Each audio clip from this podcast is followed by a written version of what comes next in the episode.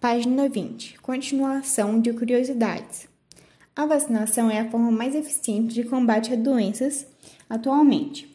Graças a ela, doenças consideradas mortais conseguiram ser extintas.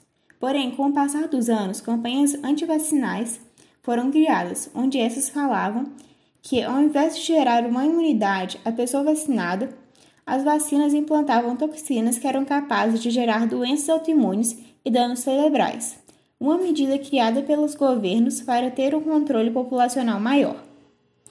Essas informações sempre foram negadas, onde sempre é alertado que as campanhas de vacinação servem apenas para a prevenção de doenças. Com as consequências dessas campanhas antivacinais, doenças que já tinham sido dadas como extinguidas retornaram.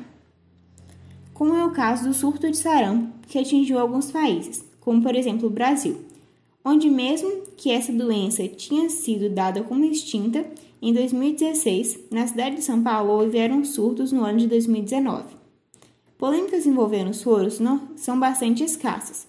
Isso se deve ao fato de mesmo ser uma forma eficiente de combater um organismo invasor, diferentemente das vacinas que estimulam a criação de anticorpos para a prevenção de uma futura doença.